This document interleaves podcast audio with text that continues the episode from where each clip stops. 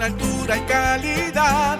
Entrevistas o compuestas. En un paneo con personalidad.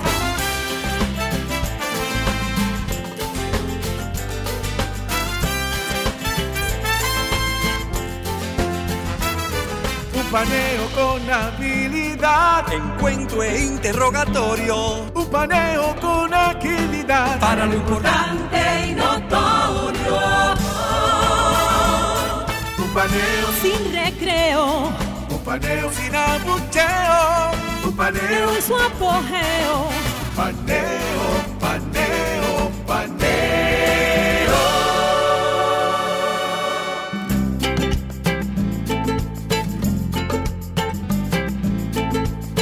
Saludos República Dominicana, soy José Eliseo Almanzar y esto es Paneo Semanal, dando como siempre en primer lugar las gracias a Dios por permitirnos estar aquí con ustedes y a ustedes por concedernos el siempre grato honor de escucharnos por esta Sol 106.5 FM, de vernos en YouTube, en nuestro canal Paneo Semanal y en el canal de Sol 106.5 y de seguirnos en nuestras redes sociales Paneo Semanal, saludando como cada sábado a mi hermano y compañero Luis José Polanco.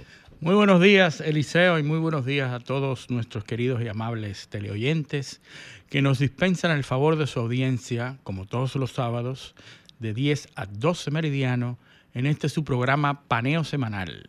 Bueno, arrancamos con el paneo.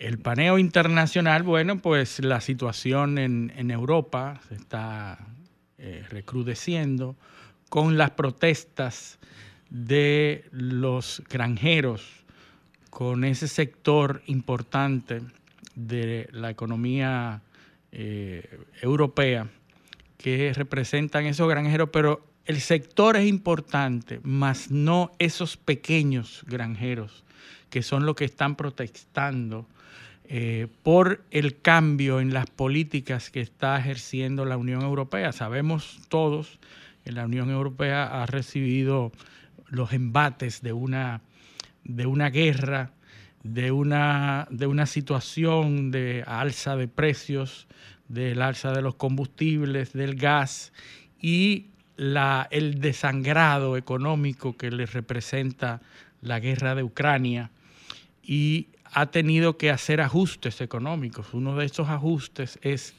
cambiar lo que se llama la política agraria común en Europa, que es la que regula la actividad de, eh, agraria en Europa.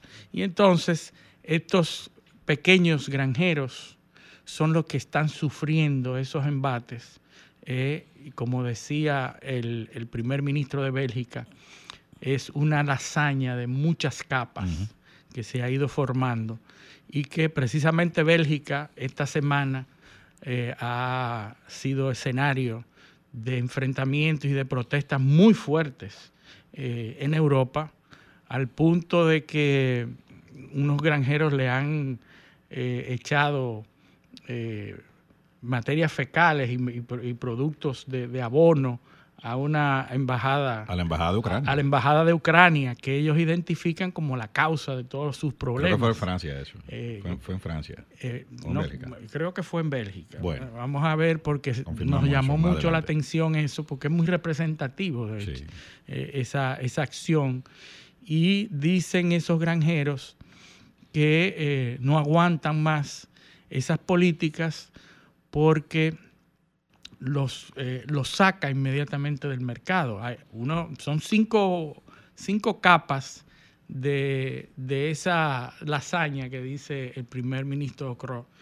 Eh, los precios volátiles, por un, por un, por un lado, eh, los altos costos que representan los, los costos eh, que se han disparado por el, el efecto del gas y de la, eh, de la energía, el invierno, eh, la legislación engorrosa, que a eso se refiere o a eso nos referimos cuando hablamos de esa, de esa PAC, de esa política agraria común, que está quitándole subsidio a esos eh, pequeños granjeros, le quita subsidio porque lo necesita, eh, Europa lo necesita para hacer su reforma económica, ¿verdad? Y lo que hace es que eh, la quinta capa de esa lasaña es la amenaza, la falta de competitividad o la competencia desleal de muchos productores fuera de Europa que entonces se están beneficiando de importaciones porque los pequeños productores no son competencia porque tienen que ajustarse a las medidas eh, ecológicas que, tiene Europa. Lo que, lo que pasa, lo que pasa eh, Luis, eh, porque esto es un problema de varias, que tiene varias aristas y, hay un conflicto de muchos derechos ahí y de necesidades. Como tú bien señalas, hay un, hay un choque inflacionario a, lo, que las economías europeas están sometidas, primero por el tema del COVID y luego la, la guerra en Ucrania, que es lo que ha alterado, sobre todo en el sector agropecuario, todas las, la, cadenas de, distribución y de, de comercialización. De, comercialización. Recordemos que Rusia era el exportador de urea más grande del mundo, es el productor de fertilizantes, y todavía sigue siéndolo. Entonces los fertilizantes son necesarios para, obviamente, la, la producción agropecuaria por el tema de las sanciones, esa cadena de suministro se ha visto interrumpida o afectada. Eso por un lado. Por otro lado, para como una forma de ayudar a, Ucrania, recuerda que los puertos del Mar Negro están, están, están, cerrados al comercio. Entonces ha habido que cambiar las rutas. Y eso ha traído una disrupción en los países que están cerca o hacen frontera eh, con, o están en esa nueva ruta. En la, nueva ruta terrestre. Eh, por eso vimos en el año las protestas de Hungría, de Polonia, que eran, que son los tradicionales suplidores de, Europa Occidental. Exacto, porque ahora hay una competencia. Eh, entonces, eso, eso por un lado. Por otro lado, tú tienes el tema de que los gobiernos para controlar eh, la inflación y poder dar seguridad alimentaria a sus ciudadanos, han tenido que incurrir en esquemas de tercerización de la producción agropecuaria hacia países, porque tú tienes que sustituir lo que aportaba Rusia. Así es. Eh, eh, de, alguna forma. Entonces tú tienes que irte a países como los países del Mercosur, irte a Estados Unidos, irte a países que te puedan garantizar por lo menos el, abastecimiento, De, productos que son básicos, por ejemplo, el trigo, la cebada. Eh, recuerda que aquí hicimos un, ejercicio hace unos meses de dónde, dónde, quiénes eran los principales consumidores del trigo de Ucrania y de Rusia. Y nos dimos cuenta que España, Países Bajos, eran, eran de los más afectados. Italia, desmontando la teoría de que era para países, países pobres exactamente. De, África. Que quienes se afectaba eran los países pobres, que por eso era que había que, intervenir. el, acuerdo de, granos eh, que, había, eh, que, Turquía garantizaba, que ya se, dejó sin efecto. Y que la, el, tema fue, o sea, la, la justificación era que eran los países pobres los que estaban sufriendo, no, eran los países ricos, que eran los que compraban todo eso. Ahora, todo eso ha habido que salirlo a comprar a otros lugares.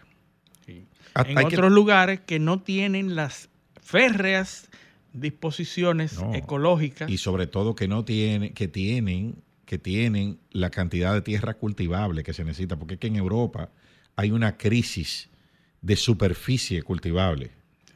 Eh, hay un tema en España, por ejemplo, hay una crisis por el agua en, Francia, en Países Bajos, hay un tema de, superficie cultivable.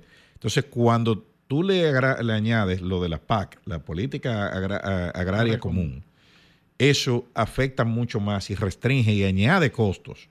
Porque, y elimina a los pequeños productores favoreciendo a los grandes. Economía de escala. Correcto. Economía de escala. O sea, yo tengo que eh, garantizar que aquí, aquí va a haber comida a precio que la puedan comprar. Entonces ahí viene el problema. La, gran parte de la agricultura europea subsiste por protección a las normas de origen, por protección a, una industria pequeña, pero que es capaz de abastecer a, los, a sus ciudadanos a precios que se podían comprar. Ahora, si esas políticas se aplican, va a haber que tercerizar la producción agropecuaria a otros países donde no hayan tantas restricciones y donde los costos no sean tan altos. Y ahí es donde está viniendo el problema esa, esa, situación está eh, generando ya conflictos dentro de la Unión Europea. hay un conflicto entre el Ministerio de Agricultura español y el Ministerio de Agricultura francés.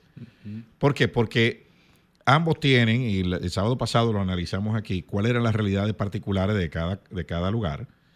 La de Francia y Alemania se parece bastante, que es un tema de subsidio. Subsidio al diésel, subsidio a, los vehículos eh, eh, agrícolas y eh, una, o sea, una flexibilización de las normas de los pesticidas. Entonces, ¿qué, ¿cuál es la, negociación que se está dando, por ejemplo, en Francia? Bueno, vamos a darle otra vez el subsidio al diésel, pero vamos y, vamos a permitirle, o sea, vamos a adoptar como política comprar de terceros países que tengan los mismos estándares en, el tema de los eh, fertilizantes y pesticidas que la Unión Europea.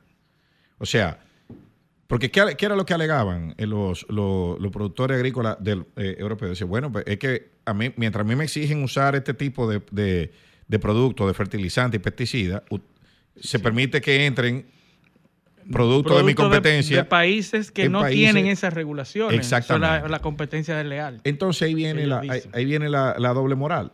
¿Por qué si en la Unión Europea están prohibidos ciertos tipos de pesticidas? O, de, fertilizantes, porque hacen daño al, consumidor. Entonces, ¿por qué de repente se permite importar productos de países donde esos eso fertilizantes y pesticidas no están prohibidos? Bueno, porque es una trampa, porque la Unión Europea se ha comprometido a reducir las emisiones y a establecer una política ecológica y de baja emisión, y lo está haciendo a través de esos subsidios. Subsidian a aquellos productores que cumplen con esa reducción. Es una política, una política bastante agresiva de, protección al, medio ambiente, porque es una, hay una de, restauración de la naturaleza. oye, o sea, oye eso, donde había una superficie cultivable, o sea, hay que restaurar lo que estaba antes de que. Pero, claro, disminuyendo la posibilidad de producción. Pero hay lugares de la, en la Unión Europea donde se está haciendo agricultura desde hace 5.000 años. O sea, ¿cómo tú vas a restaurar eh, eh, esa, esa naturaleza? Y, eso implica, por ejemplo, el caso de Países Bajos, de aplicar esa normativa, eso implica sacrificar el 30% del ganado que hay ahora. Eh, o sea, de, entrada es matar el 30% del ganado o, eliminarlo. Imagínense ustedes una... Y eso está... Esas protestas son muy representativas de eso.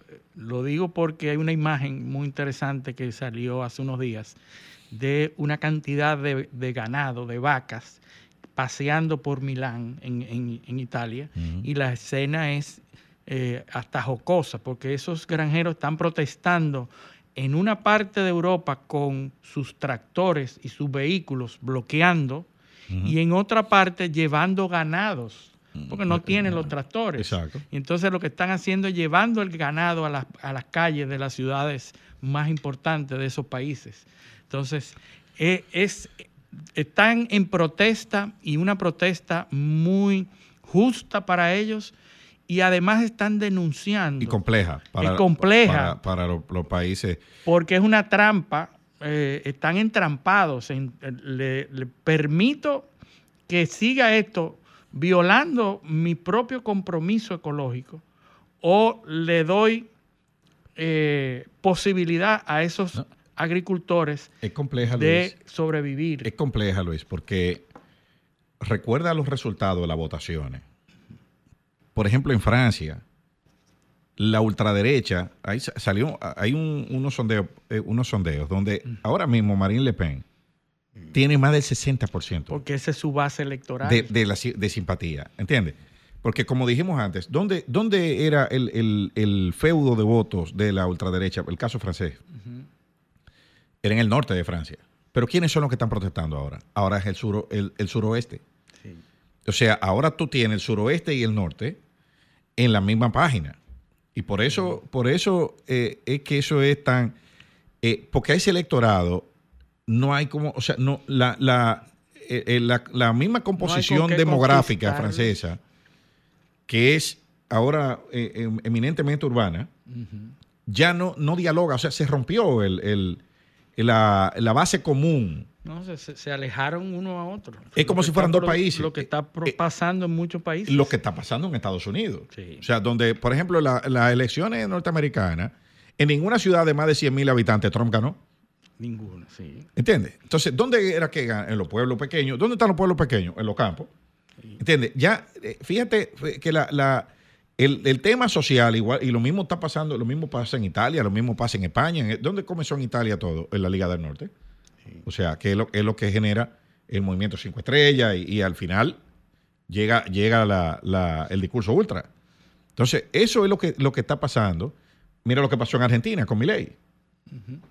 Eso es, algo parecido, ¿entiendes? Eh, entonces, el campo y la ciudad están hablando idiomas diferentes en, el, en, el, mundo entero. Mira lo que está pasando en Bolivia con las protestas. Se está llegando a los límites de parecer dos países. Dos realidades. Dos realidades diferentes, dos grupos sin posibilidad de, encontrarse en un punto común. Un punto común, así es. Así es. Entonces, pero bueno, eso, eso, eso es un, es un tema sumamente complejo eh, que la verdad es que las soluciones son eh, difíciles. Porque es como tú dices, es un dilema, el primer dilema básico que eso plantea es, eh, ¿cumplimos las normas medioambientales o resolvemos el problema con, de la producción agropecuaria? Sí, tal y como la conocemos. Metieron en una trampa, se metieron en una trampa porque ese tipo de trampas y ese tipo de compromisos se da en sociedades económicamente florecientes, económicamente claro. Eh, exitosas. Cuando hay buena economía, cuando todo está resuelto económicamente, tú te puedes meter en ese tipo de compromisos ecológicos, pero cuando la situación se complica, es muy difícil. Así es. Eh, eh, es como cuando, cuando tú tienes problemas, para eso tiene que haber paz, tú sabes. No, no, sobre y eso es lo que no hay ahora. Eso no. eso es lo que no hay. a propósito de eso, y vamos a hablar de la entrevista de, de Tucker Carlson y vamos a hablar de Biden. Pero hay una, hay una visita que es muy representativa de Scholz, el primer ministro alemán, que visitó la Casa Blanca la semana pasada y cuando salen los temas que se abordaron no tienen nada que ver con Europa, no tienen nada que ver con Ucrania, todo fue Medio Oriente. Sí. Entonces te llama la atención, me llama a mí la atención el hecho de que Scholz visita a Biden en la Casa Blanca y no se hable de la situación de Europa ni la situación de Ucrania. Bueno, porque el Medio Oriente, Medio Oriente. Acá, toda la atención. No, es que, es que la situación más compleja que hay ahora mismo en, el, en, el, en, este planeta es la de Medio Oriente. Correcto. Eh, o sea, estamos viendo. Está eclipsando todo lo demás. Eh, el gobierno israelí ha decidido borrar a, a Gaza del, mapa. Ya hay una incursión en Rafah, donde, donde están concentrados 1.5 millones de palestinos, que los mismos israelíes lo habían concentrado ahí. Le habían ordenado concentrarse en esa zona. bueno, pues, fueron, lo fueron bajando, lo fueron concentrando ahí y ahora están planteándose la movilización de ese grupo, la el desplazamiento de ese grupo. ¿Qué resulta? Que todas las ciudades de norte a sur han sido arrasadas ya no queda nada. En, se ha destruido el 30% de las edificaciones en Gaza. están destruidas. Van 28 mil muertos. ¿Entiendes? O sea, de los cuales, de los cuales mm, alrededor del 40% son niños. ¿Entiendes? O sea, estamos hablando de, de, de 10 mil niños muertos. Increíble. O sea, e, es una verdadera masacre lo que está sucediendo. Sí, bajo el alegato de que en ese reducido espacio que queda es donde está el reducto de Hamas. Y ahora viene lo que puede ser la madre de todas las carnicerías modernas, eh, que es ir a atacar con armamento a, una, a una, un lugar donde hay 1.5 millones de civiles concentrados en, una, en una zona de, de pocas decenas de kilómetros cuadrados. O sea, lo que va a pasar ahí, o lo que podría pasar ahí, ojalá que no, es una cuestión que no va a tener paralelo en la historia moderna. Bueno, ahí están eh, en las redes, en los medios eh, tradicionales, la BBC, un artículo que vimos donde aparecen soldados israelíes Sí. eh, em, eh, torturando, Sí, sí. torturando a- Recuerden la prisión de Abu Ghraib en Irak. Eso mismo es lo que están haciendo ahí. Exactamente. Eso mismo es lo que están han haciendo ahí. en todas las películas, en todos los círculos de cómo el ISIS, el Estado Islámico, Al Qaeda, cuando apresaba eh, civiles o targets o objetivos militares, pues los ponía eh, en fila y entonces los, los decapitaba Así es. y, y los vejaba eh, enfrente de la cámara. Así estamos viendo nosotros eh, Pero ni siquiera, de eso. ni siquiera en la guerra de Vietnam, en el Hanoi Hilton, que era la, la prisión, que- la que- prisión, bueno, como eh, donde estuvo preso John McCain, McCain, sí. eh, que lo, lo- era piloto, lo, lo tumbaron, eh, tumbaron el avión donde él iba y lo, y lo no, capturaron. no, y en base a eso hizo una carrera política McCain. Sí, sí, sí. Y, y- varios otros eh, líderes políticos de Estados Unidos estaban presos en una prisión en Vietnam que se llamaba el Hanoi Hilton. Le propusieron lo, Le el- pusieron Hilton. eh, Sí, el Hilton, el, el hotel. Y bueno, ni siquiera en esa, en esa, en ese momento eh, de la humanidad se vieron cosas como Lo que esa. pasa es que tú tienes un elemento nuevo, que son las redes. Las redes, exacto. Las redes y los teléfonos y los videos. no, no, pero Eso esto- no hay manera. estos son los soldados que lo están difundiendo. sí, sí, los pero, soldados pero israelíes. correcto, lo están difundiendo, pero no el Estado. No, claro que no. Entonces los soldados con teléfono y todo están evidenciando su ira de, eh, de venganza Sí. en contra porque también sabemos eh, las atropelías que se cometieron ese día 7 de octubre. Obvio, obvio, claro. porque se sucedieron un, un Sí, pero- tipo de cosas que eh, La respuesta, la respuesta ha Increíble. sido, la respuesta ha sido de Entonces- de- eh, brutalmente desproporcionada. Bueno, desproporcionadas en, en número, pero no en hechos, porque yo sé de, de casos, incluso tengo amigos israelíes en el país, con familiares que pasaron por ahí que Sí. escenificaron escenas, eh, valga la redundancia, de, eh, de terror, sí, sí, sí. con personas, eh, mujeres embarazadas que fueron sa- sacrificadas y le sacaron los fetos y, lo- y los quemaron enfrente, y violaciones.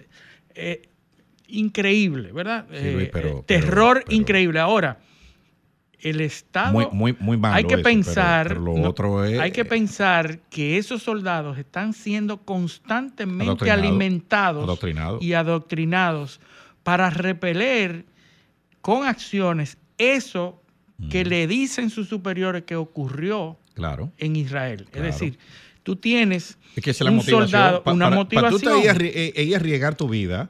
Y que, eh, eh, y que eh, tú ti- traspasen que las barreras motivado. humanas, Claro. porque tú tienes que traspasar las barreras humanas para hacer ese tipo de cosas. Tú tienes que adoctrinar a esos soldados a que hagan lo mismo o peor de lo que ellos sufrieron como pueblo.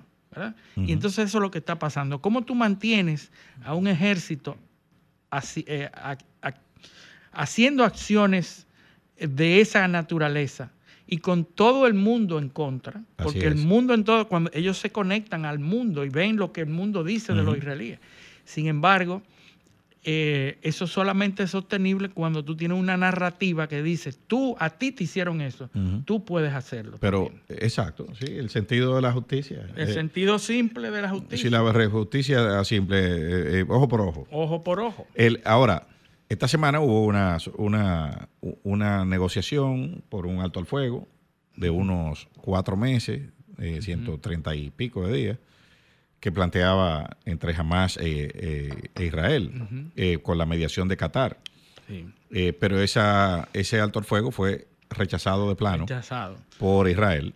Eh, se quiere inaceptable en esos términos porque el, el gobierno israelí está siendo presionado desde dentro por los colonos y por la ultraderecha diciendo que no hay que, que no acepte, o sea, lo tienen prácticamente amenazado a Netanyahu. Si acepta eso, te retiramos el apoyo. Sí, yo leí el Entonces- artículo que salió en la BBC, donde el, el- el- el titular era eh, Israel rechaza el, eh, el Ujú, al fuego. Y parecería que Israel rechaza, son los malos de la película re- porque rechazan el alto al fuego. Sin Sí. embargo, hay que ver las condiciones Los términos, y claro. los términos con los cuales se, se, se plantea eso. 136 días de, de cese de hostilidades. Y, y no entrega de los de los de los. No, no, y de- devolver, devolver, creo que eran unos, unos, unos varios, varios centenares de, de- de prisioneros palestinos que los palestinos hicieran, que jamás hicieran la lista. Sí. O sea, eh, yo tengo una lista aquí, de, creo que eran 5 mil presos, Cinco una mil. cosa, una No, no, cosa eh, son condiciones que eran inaceptables. inaceptable. O sea, eh, eh, Sin embargo, el, el- el titular decía, Claro. Israel rechaza el acuerdo del Claro. alto al fuego y todo el mundo parece decir, wow, pero lo que quieren es la guerra, están rechazando el alto al fuego. Ahora, Anthony Blinken Narrativa. andaba por, por, por Qatar y, y, bueno, cambió los planes. eh, fue, iba a ir a, a una de- uno de los enclaves eh, palestinos en, en- en- Gaza. en Gaza y hubo que abortar el, el- el- viaje por razones de seguridad. Entonces, esa situación eh, amenaza, obviamente, ya hemos visto cómo se ha ido extendiendo en la región. Esta semana Arabia Saudita emitió un comunicado, el Ministerio de Relaciones Exteriores, muy fuerte a propósito sí, de, la, de la visita de Anthony Blinken, diciendo complicando las cosas. que ahora, ahora se complica porque ese era un, un aliado que tenía Estratégico. estratégico que tenía Israel y tenía los Estados Unidos. Bueno, pues los saudíes han dicho esta semana, a través de su Ministerio de Relaciones Exteriores, que ellos, eh, la solución que apoyan es la reconocimiento de un Estado palestino. Dijeron, no habrá relaciones diplomáticas con Israel hasta que no reconozcan el Estado palestino. Con un ingrediente más, la frontera de 1967 67. con Jerusalén dentro de Jordania o de, la- o de Cisjordania. O sea, eh, reconociendo la frontera de 67, que son la, eh, la- las fronteras previas a la guerra de los seis días. Sí. Eh, ¿Entiendes? O sea, y eso viene después de que Milei dijo, movió la embajada de, de Argentina para Jerusalén. Sí. ¿Entiendes? O sea, mira, mira cómo, cómo juega el tablero. No hay relaciones. Reconoce, oye las dos condiciones que le pone.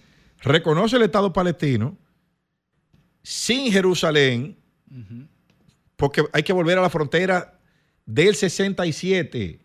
¿Tú sabes lo que significa eso? Eso- Devuelve eso- el Golán.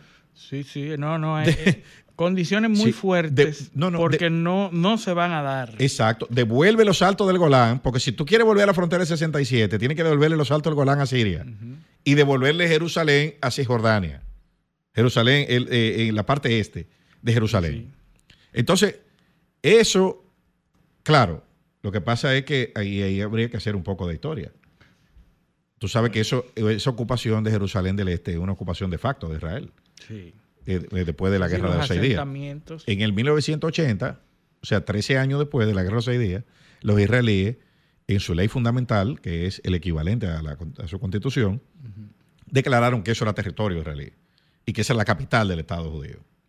Sí, sí. Pero eso Ahora, no fueron los acuerdos internacionales. Eso no fueron los acuerdos. La ONU ha emitido más de, yo no sé cuántas resoluciones Sí, sí. condenando eso. Y los israelíes, pues, eh, eso, eso han no es con ellos. obviado, han obviado. Eso no es con ellos. Entonces, ahora, ¿qué pasa? Que los saudíes dicen, no, hay que cumplir, hay que retrotraernos a, a esa, hay que empezar por ahí para nosotros poder tener relaciones diplomáticas eh, con Israel. O sea que los acuerdos de Abraham No, no. se ya, fueron. Absolutamente. ya ustedes saben a. Ya ustedes saben dónde. Y eso es un peligro, un peligro porque Arabia Saudita tiene mucho dinero y es una, un- un- una, una figura geo, eh, No, geopolítica un balance importante. Junto con Qatar, que se ha demostrado que en la práctica era un aliado operativo de Israel, porque por ahí era que pasaba todo el dinero de Hamas y los israelíes lo sabían. Sí. Eh, Irán, Qatar, Hamas. Esa era la, la- la ruta del dinero. De hecho, lo- la mayoría de los líderes de Hamas viven en Qatar. Sí, sí.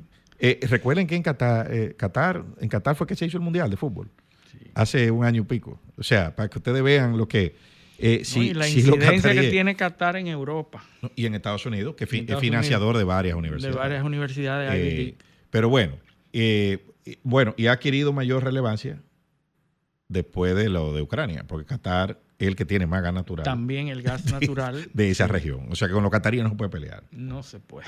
Así es. Pero bueno, tenemos que irnos a nuestra primera pausa. Esto es paneo semanal, no le cambien.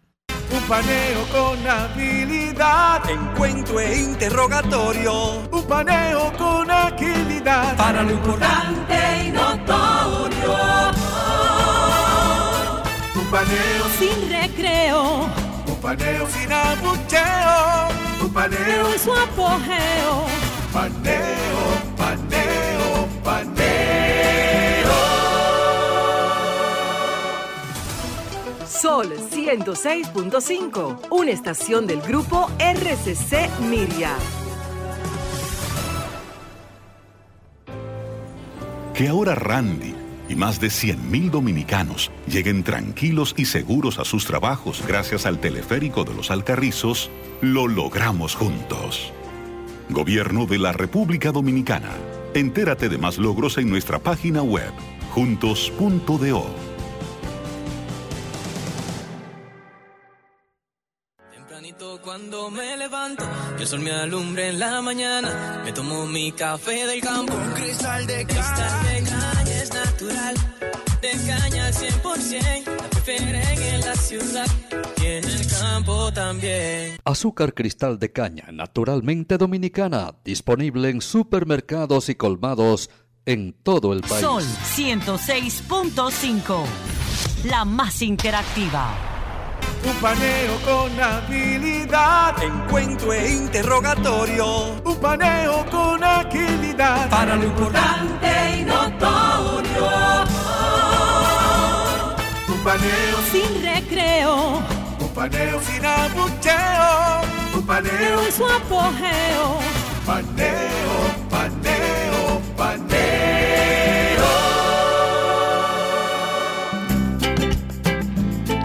Continuamos en Paneo Semanal por esta Sol 106.5 FM. También en YouTube, en nuestro canal Paneo Semanal y en el canal de Sol 106.5. Y en nuestras redes sociales, Paneo Semanal. Estados Unidos, Luis. Bueno, Estados, Unidos, esta semana eh, hemos tenido muchas noticias provenientes de ahí. La primera es que la Suprema Corte de Justicia de los Estados Unidos el jueves escuchó los argumentos de, del Estado de Colorado, representado por sus eh, autoridades, eh, que busca, buscan mantener a Trump fuera de la boleta. Así que por sus acusaciones delictivas o sus acusaciones no pudiera ir a la boleta de los Estados Unidos, la presidencia de los A la Estados boleta Unidos. presidencial del Estado de Colorado. En- obviamente. lo- porque obviamente las leyes electorales en Estados Unidos no son federales, son Estatales. estatales. Es decir, cada estado tiene su, sus, eh, su legislación independiente. Hay una serie de factores que deben mantenerse entre todos los estados, pero cada estado define cómo elige el pre- al presidente de los Estados Unidos. Entonces, en, eh, en Colorado se plantea que en Colorado no podía aparecer en la boleta presidencial el presidente Donald, el No. presidente Donald Trump. no podía, eh, no, podía eh, ir, ir. planteaban básicamente, básicamente por un, por un texto que hay en la enmienda decimocuarta de la Constitución norteamericana, eh, donde habla de que quienes participen en, en, en delito de rebelión rebelión, sedición. o, o- o sedición, incitación, eh, no, puede, no son inelegibles. Ahora, ¿cuál es el problema de eso? Bueno, e- eso era, eso era pensando en una traición, ¿verdad? Sí, pero, pero, en aquellas condiciones de lo- entre los estados. pero no habla de inelegibilidad. Lo que habla es de mantenimiento de las posiciones. Cannot hold, es que dice. Eh, eh, tú ves, eso es para autoridades que estén en funciones. No pueden mantener la posición. Si se, si, se, si se demuestra que Exactamente. actuando en contra Ahora, de eso. ¿cómo se le demuestra a una autoridad en función que está actuando en esa dirección? Con un juicio político. Claro, para, para sacarlo. Eh, entonces, por eso dice cannot hold. Lo que crece el tipo. Sí. El tipo, el tipo penal, vamos a decir, la, no- el tipo, la, la conducta a sancionar la crea esa norma, pero a Trump no se le aplica porque ya no es Pues ya presidente. no es presidente. Porque no dice run, dice hold. ¿Entiendes? Sí, sí, No hay- dice hay que aspirar. explicar, hay que explicar que esta, eh, esta estrategia se, se logra o se, o se edifica o se, se usa por aquellos demócratas que quieren Sí. eliminar a Trump de la boleta norteamericana. Los pero- demócratas dicen, Recuerda- vamos a apelar a la constitución que Claro. tiene en su enmienda 13 Recuerda- esa previsión 14. pa- 14, perdón, para que Trump no aparezca en la boleta y eliminar ese problema. E- e- ese una, dice, dice hold, o sea, mantener la posición. Y la otra es que no habla del presidente. O sea, te habla de autoridades congresuales, pero no del presidente. Porque, ¿Por qué que se hace eso?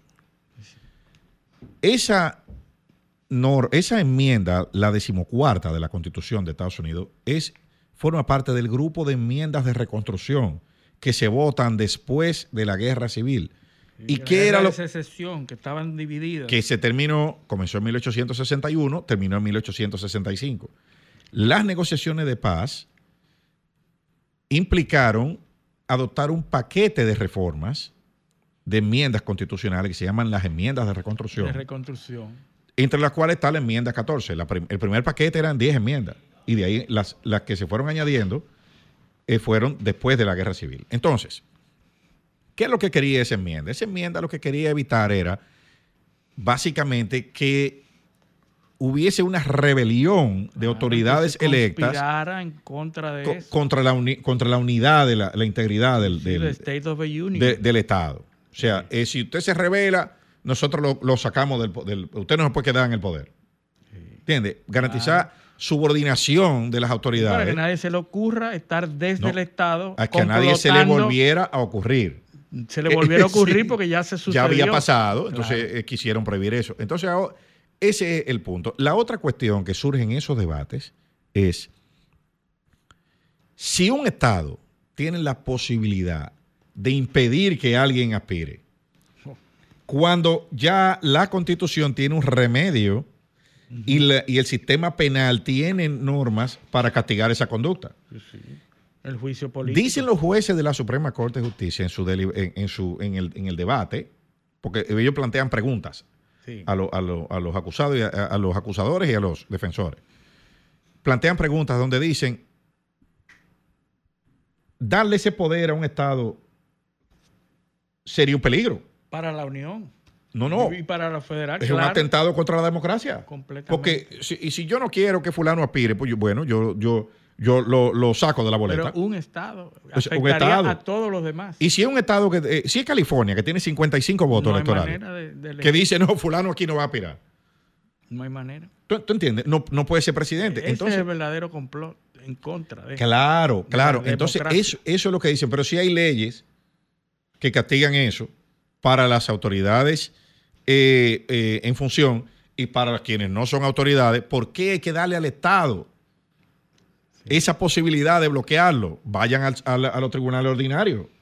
Sí. ¿Qué pasa? Que los tribunales ordinarios no establecen, la constitución norteamericana no te hace inelegible para aspirar por estar condenado. No. Y ese es el problema. Hay un vacío Ni legal. condenado ni, ni demandado. Eh, exacto. Ni acusado. Exacto. Porque, porque no estamos hablando de, de, de- de condenado, porque no ha Entonces- habido ninguna condena todavía.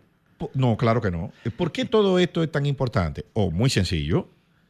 Muy sencillo. Porque el 70. el- el- ¿Tú te acuerdas de la, la estadística que leímos aquí? Sí, de los Hace- cuatro estados más no, importantes. no, no, no, no, no. Entre los votantes demócratas, Ah, ya. más del 70% entienden que Trump no va a ser candidato. Sí, sí, porque la narrativa que hay impuesta por los medios es que no va. Porque tiene tantos crímenes y delitos, y está acusado de tantos crímenes y delitos que no va a ir. Entonces, y los ese- demócratas están apostando a eso. Exacto, esa es la única apuesta. Tres, casi tres cuartas partes de los votantes entienden que él no va a ser candidato. Y, esa, y el único sitio donde pueden parar eso es en la Suprema Corte de Justicia. Señores, eso es tan así que en el Partido Re- eh, Republicano, en Arizona, donde Trump no es parte de, de las primarias republicanas, sino Nikki Haley salió y sa- salió a una votación Ninguno sacó más que ella. siendo la única candidata, perdió. Exacto. Perdió porque los votos en blanco fueron mayores que los votos a favor de Así Nikki es. Haley. O sea que, Entonces eh, no hay de otra. No, no No, hay de otra. Es, Trump es el candidato republicano y a pesar de que la narrativa impuesta en los medios norteamericanos, cuando tú la lees y los titulares, todos tratan de obviar ese, ese, asunto. Tratan de Claro. obviar la inminencia de Trump candidato por el Partido Republicano. Así es. Las noticias que estamos viendo es Y que, que la Suprema va a hablar sobre eso. No, la Suprema ya, ya, Sí, sí. ya se pronunció. Sí, no, no, yo vi que el New York Times dijo "He's leaning, to- le- leaning towards. O sea, Sí, se está inclinando a. Se está inclinando. pero, el que lee el texto del mismo periódico, Es que que no publica las crónicas que estaban mandando el mismo día, o sea, se da cuenta de que, de que las respuestas, eh, o sea, las pre- de las preguntas que hacen la- contundente. la- los jueces y las respuestas que le dan, tú sabes que la- el resultado no puede ser otro. es contundente. Además de eso, de, eso que tú dices, esta semana, eh, para apuntar, para agravar más este conflicto o este tema, Biden, Robert Hurt, el, el- el- el fiscal investigador Sí. de la, del tema del manejo de los documentos Le dio una clasificados, estocada le dio, mortal, le dio un golpe mortal al, al presidente Biden. zafándolo de un delito, ¿verdad? Zafándolo de un ¿Tú sabes lo que fue? de una acusación, lo sepulta. Claro, porque no- es que no, que no está, o sea, no- es, es Él un- no es culpable. Él no es culpable, pero ¿tú sabes por qué? Es que no es culpable. Porque parece un, es un, una, y quiero usar el mismo término, es un, un, un señor de edad avanzada Bonachón, bonachón, de edad avanzada que no tiene control. con serios problemas de memoria Sí. y que no tiene control para ir, un- o sea, él No parece- se dio cuenta de los documentos. no, no, no, no, no, no es que él no hizo la cosa, no. Es que él no puede ir a un tribunal a defenderse porque no se acuerda. Sí, tienen problemas de memoria y así fue que lo exculparon de Claro, lo sacaron, eh, eso es una, eh, eso es me- mental impaired. Sí, sí. O sea, eh, eso es. Sí, sí. Tú no tienes, tú no tienes eh, capacidad para. Bueno, para contextualizar, ustedes saben que Trump fue acusado por haberse llevado documentos de la Casa Blanca. E igual Biden. Entonces, como respuesta, también Biden fue acusado de lo mismo porque se evidenció que también había sustraído documentos secretos. Entonces, en el caso de Biden, fue exculpado por el fiscal porque él tenía problemas de memoria y Sí, pero- una persona que con, alta edad y problemas de memoria no se dio cuenta de que esos documentos, En por lo tanto, No, porque- no Pero, pero ¿cómo llegan, cómo llegan a esa, a esa conclusión los fiscales?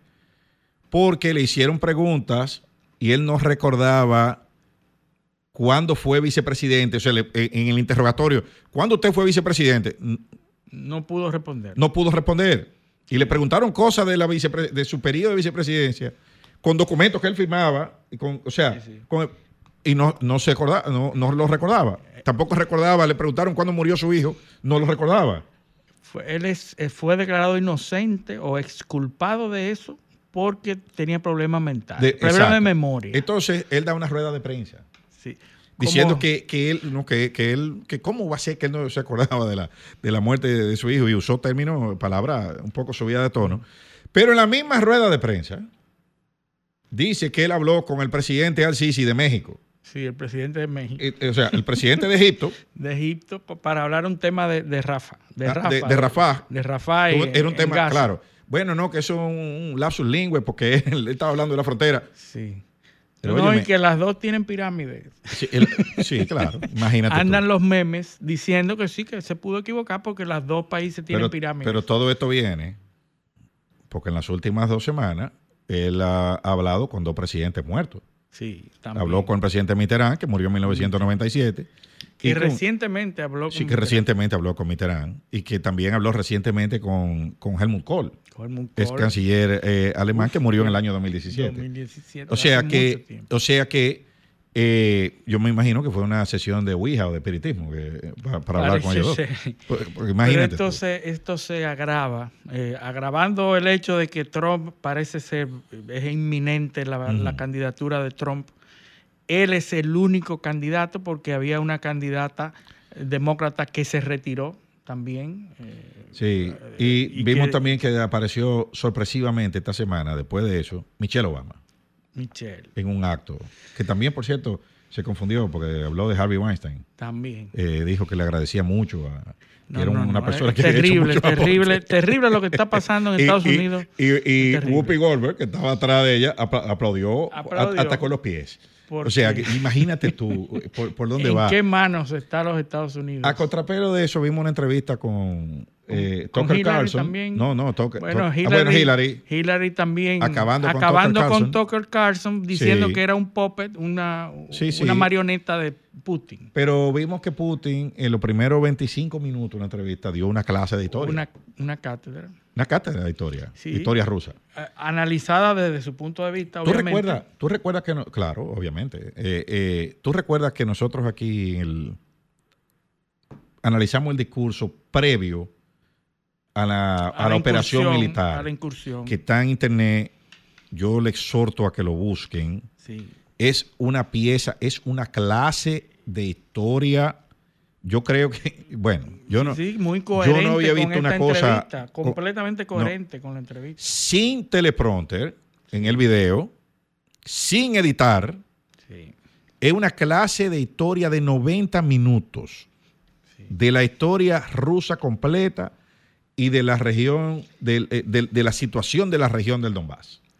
De cómo, o sea, desde, desde el siglo IV hasta, hasta el año 2022. La Rus de Kiev. Eh, Desde ese momento. ¿Entiendes? Entonces, yo, yo- a mí me parece que en Occidente, ninguno de los líderes que tenemos ahora son capaces de, de dar una clase de historia de su propio país. Y por eso esa- lo esa- hace, y por eso lo hace, porque Claro. el público a que está dirigido es un, es un, es un programa, ¿verdad? Es un programa y más del 95% de los, au- del, audi- del auditorio Ujú. no entiende ni sabe de eso. Yo me imaginé a Biden hablando de la historia de Estados Unidos. No, no, no, jamás. Por 15 minutos. Ni No, Biden ni no, Trump. No, no, no, no 90 minutos como lo hizo Putin, ni, ni, ni 30, no. 10 minutos corrido hablando. No, no, ni Trump o a Trump. tampoco. Ninguno de los dos. Trump, explícame la historia de Estados Unidos. No hay lo- de la colo- pa- Para ver si dura 10 minutos. y, y si nos vamos a Latinoamérica, yo no quisiera ni imaginarme. Eh, eh, explicando la historia de su propio país, 10 minutos a un, ca- a, a lo- a un candidato o a un presidente. O sea, esa persona, Putin, usted puede estar de acuerdo o no, se- seguidor o no, yo no. Pero es coherente. Eso, pero tiene coherencia. al hombre hay que reconocerle que tiene capacidad y un dominio importante en los temas geopolíticos. O sea, eso no, eso que pasó ahí, y nosotros lo hemos analizado muchas veces aquí, eso que pasó en Ucrania no fue de la noche a la mañana, eso tenía años estándose. Años están, así es. Eso tenía años estándose y hay que ver, y lo hemos dicho también, que, que se habla de Putin es un dictador. Bueno, pero Zelensky es un golpista. Sí. ¿Entiendes? Porque ¿cómo, ¿cómo llegó Zelensky al poder? Después de un golpe de Estado, patrocinado por la CIA. Claro. O sea, eh, eh, la revolución del Maidán. Así ¿Entiendes? Entonces, eh, no, aquí no, aquí no, no, no son, eh, no, no- hay santos en ningún lado. ¿eh? En ninguna parte. Todo el mundo ha, ha metido la mano ahí como ha podido. Incluyendo los Estados Unidos. Pero claro. sus incursiones a favor del golpe. Y es lo, y es lo que dice, lo que dice Putin. Pero nosotros firmamos unos acuerdos en Minsk y después, y después lo mismo que lo firmaron, declaran. declaran que no. Lo firmamos, pero no tenemos la intención de cumplir. Exactamente, lo firmamos, firma- eh, eh, eh, Alemania, Francia y, y ¿cuál fue el, el otro país? Eh, eh, fueron tres países que fueron los garantes. Sí, sí, Alemania, creo que. Alemania y Francia, fueron dos de los sí. tres garantes y, lo- y los dos han salido a, a- a la base de la mano. No, nosotros no. Pero no más eso. adelante, los acuerdos que se hicieron en, en Turquía tampoco. Tampoco, tampoco, que estaban listos para firmarlo, que ya estaban inicialados inclusive. Y bueno, pues después decidieron que no.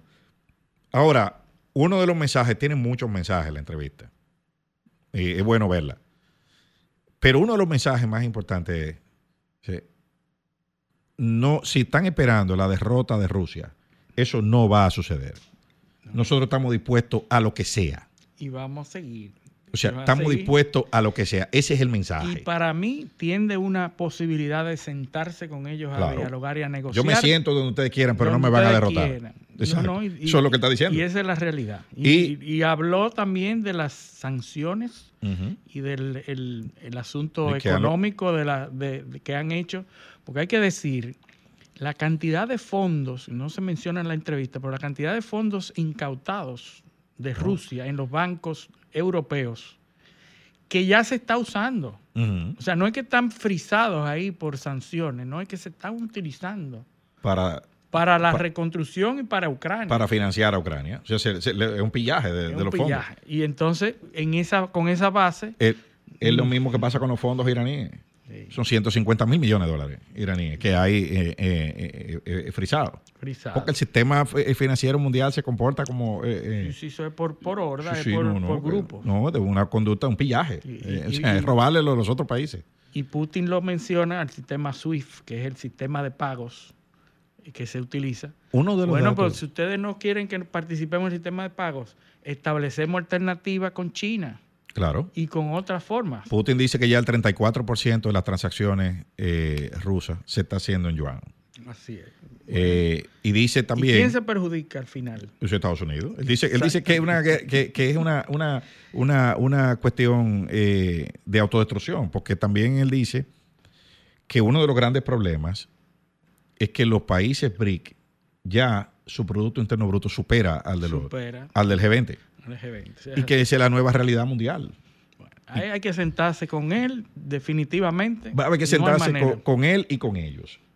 Pero eh, no- no- nos, fuimos, nos, fuimos, nos fuimos un poco, un poco lejos de tiempo, pero vamos, vamos a ver si cogemos una cuanta llamada. Eh, eh, vamos a ver, Starling.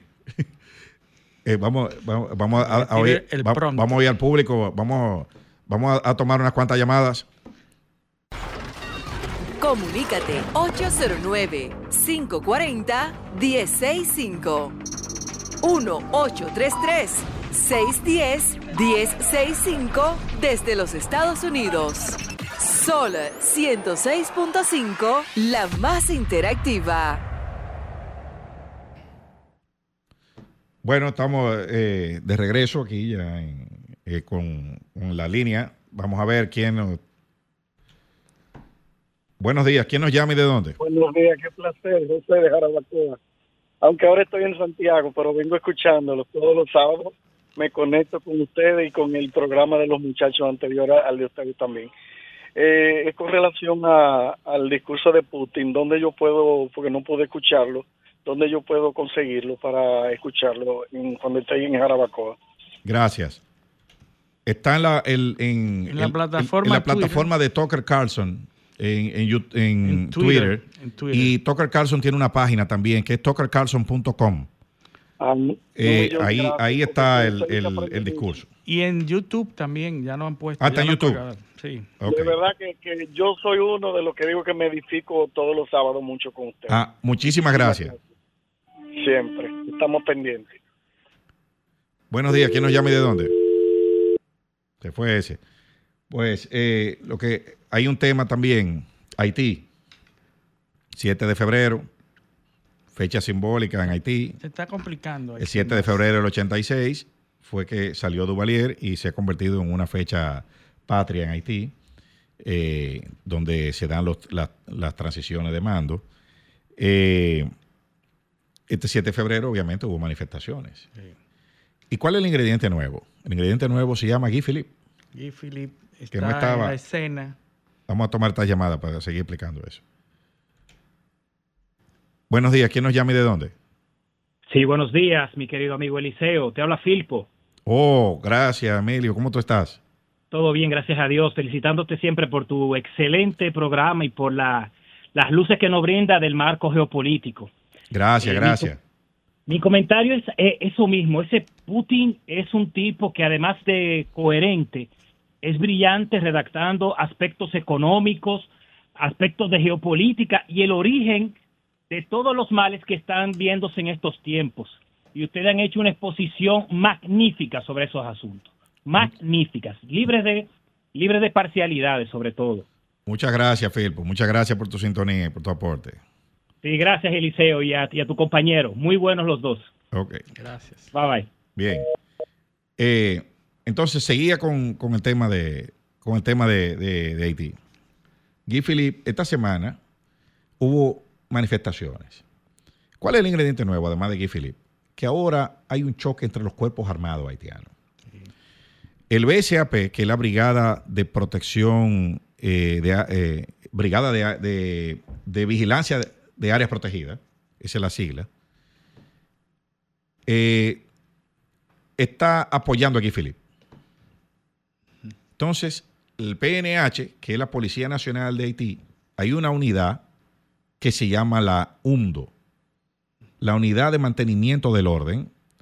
Agentes de esa unidad mataron a cinco miembros del BSAP. Un enfrentamiento entre cuerpos. Hubo un comunicado de la Asociación de Militares Haitianos pidiéndole a Ariel Henry que intervenga en un conflicto, así mismo lo definen, un conflicto fratricida entre compañeros de armas. O sea, ya un pedazo de la policía está matando a otro pedazo de otro cuerpo armado. Por un lado, mientras las bandas, por otro lado, eh, controlan pueblos. La conferencia del episcopado haitiano, los obispos haitianos, emitieron un comunicado pidiéndole a Ariel Henry, entre otras cosas, de forma velada y sutil, que renuncie. O sea, imagínate tú, Ariel Henry habló eh, una locución de unos 10 minutos. ¿Y qué dice Ariel Henry? Bueno, que, que él va, que él garantiza la celebración de elecciones, etcétera. Sí. Ahora, si Ariel Henry renuncia Se produce un vacío tremendo. y ahí hay un vacío de poder, Nadie nos o. Philippe entra, que ya fue a Puerto Príncipe y apareció, apareció y luego se escondió de nuevo. Si ahí se produce un- una ruptura del orden institucional, las consecuencias de eso van a ser catastróficas. Porque todo lo que hay negociado en la comunidad internacional, lo poquito que se ha conseguido, no habrá interlocutor en Haití para garantizarlo. ¿Por qué el gobierno de Kenia no, no- no había, no ha mandado los, por todas las razones que dijimos, pero la razón legal era que no había una comunicación bilateral con Haití. ¿Entiendes? O sea, eso fue la ONU que lo decidió, pero Haití no me ha pedido. Sí, no, porque la Yo- yo no tengo constitución, nada del la haitiano. constitución de Kenia exige que para desplegar algún tipo de ayuda o tropas o algo, debe haber una, si- si es- un acuerdo bilateral. Si es una misión amigable, donde, donde yo te voy a ir a ayudar a ti, lo menos que tú debes hacer es pedirme la ayuda. Claro. que mandame una cartica, aunque sea. ¿Tú entiendes? Sí, sí. Y eso, eso no existía hasta hace menos de dos semanas. Sí, sí, todavía, ahora, todavía ahora si el que mandó la carta resulta que después no es el que está el que está en el poder, ¿con quién tú vas a hablar ahí? No, se convierte. O sea, tú, tú vas a mandar tropa a un, a un sitio donde, donde el que te está pidiendo que intervenga eh, eh, está, eh, está, está, eh, eh, colgando de un hilo. Así es. Entonces, ahora, la respuesta dominicana, peor no podía ser. Peor, peor respuesta que la que ha dado este país a eso. No, trinchera con ametralladora. Para que no pase. Oh, pero ahí lo que viene una, una, una crisis eh, civil de refugiados. Entonces tú vas a ametrallar a los refugiados que van a venir. Pues el mensaje que tú estás mandando. Bueno. Tú lo vas a- tú- o sea, si ahí matan uno, o sea, uno solo que maten en esa frontera, de, una, de un grupo de refugiados, y que por mala suerte sea un niño, o, o una, o, o una, o un envejeciente, o una mujer embarazada, prepárese para lo que viene eh, contra República Dominicana en la comunidad internacional. Se convertiría República Dominicana en la El solución. paria, y va a tener que entonces recibir un millón. Un millón. Eh, pa- La- pa poder compensar. La solución que quiere Naciones Unidas. Exacto. Entonces, ¿cómo tú sales? Eh, ¿Cómo, cómo la imagen que tú ves es una trinchera, un soldado, una trinchera con una ametralladora? Bueno. Eso es una estupidez. El que hizo eso es enemigo de este país. El que, el que publicó eso y lo su- subió como nota de prensa es enemigo de este país. Lo que pasa es que están contando con los votos, Eliseo. No y, a, y a la no, no, no, gente de, a pie, estúpido. la gente de a pie lo que quiere es eso. Eso sube votos hasta un punto. Claro. Pero, ¿y, de- y después lo que viene? Bueno, que nos lleve el mar. Y después, o sea, en vez de tú salir a liderar un esfuerzo humanitario, porque eso es lo que tú tienes que salir a hacer, sal a la comunidad internacional y decir, miren, aquí se puede armar una catástrofe humanitaria, vengan a ayudarme para yo eh, gestionar esto de alguna manera. No, no, no, no, no. Una foto con una trinchera, una ametralladora. Si viene aquí lo mato. ¿Eso es lo que dice? El que cruce aquí yo lo voy a ametrallar. Bueno. So, Eso, eh, eh, que no, óyeme, eh, aquí, aquí, aquí hay que, nosotros tenemos, no, no podemos llevarnos de, de, eso- de esos grupos termocefálicos. Pero bueno, vámonos a la pausa. Esto es paneo semanal, no le cambien. Continuamos en paneo semanal por esta Sol 106.5 FM.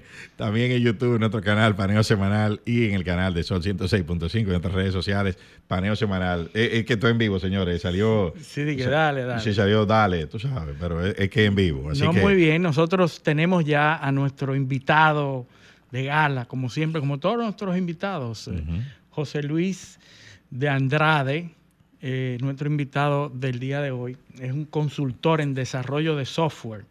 Tiene un máster en procesamiento del lenguaje natural e inteligencia artificial en la Universidad de La Rioja y un máster en argumentación en la Universidad de Alicante, ambas en España. Es licenciado en Derecho y hablaremos sobre el futuro de la tecnología y avances y retos de la inteligencia artificial. Señores, Bueno, este, es un invitado, mi amigo un José invitado Luis, que, que eh, los dos vamos a navegar nuestras aguas. porque Cada uno, Además de que es abogado, el hombre tiene, tiene la mezcla de ambos de nosotros. claro que sí, Una de las personas, déjame decirte, que más conoce el tema de la inteligencia artificial, no desde afuera, sino desde dentro, porque es eh, desarrollador de modelos de inteligencia artificial desde dentro, es decir, de las pocas personas en este país que saben armar un modelo de lenguaje largo, de- amplio, LLM. es Cero, cero loco viejo ni gallo Nada loco. de eso, señores. Eh, muy Adelante, bienvenido.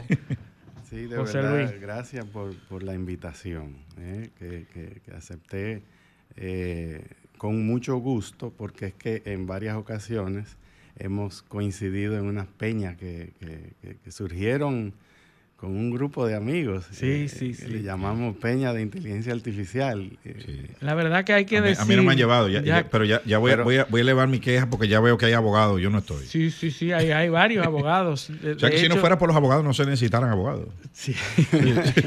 Así es, José Luis. Yo, y vamos a ir conversando sobre eso, pero quisiéramos saber para nosotros y para la audiencia también, ¿cómo es que tú te involucras con esto? ¿De dónde surge esto? Porque yo sé que tu pasatiempo principal desde hace muchísimos años es la natación. Entonces, ¿cómo- sí, cuéntame un poco de, de cómo un surge. poquito de la de- trayectoria académica y, y- y- y profesional, ¿no? Eh, mira, yo desde alrededor de los 12 años de edad, yo tengo ya 57 años, sea que en esos días no existían las computadoras personales. Eh, eh, Yo, yo- yo tengo menos, yo tengo menos, menos que tú y tampoco existían cuando yo tenía 12 años. Entonces, eh, en aquellos días encuentro en mi casa una calculadora Casio que, que- Sí, tenía integrado una impresora. Y yo me pongo ahí a, a, a cucutear, ¿sabes? Sí, sí. El, el manual está en inglés, A yo sabía un poquito de los inglés. Sí, y era en lenguaje basic. Wow. Y yo veo el manual y veo que es capaz de generar imágenes. Entonces ahí agarro yo, veo cómo se in- ingresan las instrucciones del lenguaje BASIC, que era con el que funcionaba esa calculadora, y ahí como que me, me- me gustó ese tema de la programación. Y a partir de ahí siempre me acompañó el tema de lo que uno puede ser capaz de lograr con una máquina, ¿ok? a la que llama la computadora. Eh, a los 17 años, yo siempre fui, estuve involucrado en natación de los 7 a los 17 años. Y eso fue una medicina para mí, porque yo soy asmático. Oh. Entonces la, la- la receta era la natación. Increíble. Entonces... Y eh, todavía sigue, todavía sí. sigue nadando. Sí, todavía Sí. sigo nadando. Eh, es algo que no solo recomiendo por temas de salud, sino también por, o sea, es una salud integral. Tu, tu inclinación natural, profesional, académica fue el derecho de inicio. O, No. sea, ¿qué, qué, tú, ¿qué tú hiciste? ¿Tú, tú entraste al derecho primero o, o al- o a los datos? ¿Cómo a, fue la a cosa? la, a la computadora. Yo me fui, mira, mi educación es un poquito accidentada, porque yo me fui a, a- yo quería estudiar ingeniería de sonido, pero a mi papá no le gustaba eso. Sí. Y entonces le dice, no, tú vas a estudiar ingeniería industrial. Eso no se entendía mucho en esa época. eh, de lo- de ¿Qué, qué hacía un ingeniero de sonido? Sí, entonces después yo le dije, no, pero ingeniería de sistemas. No, en esos días, mm, como que no tenía mucho prestigio el, el ingeniero de sistemas en República Dominicana.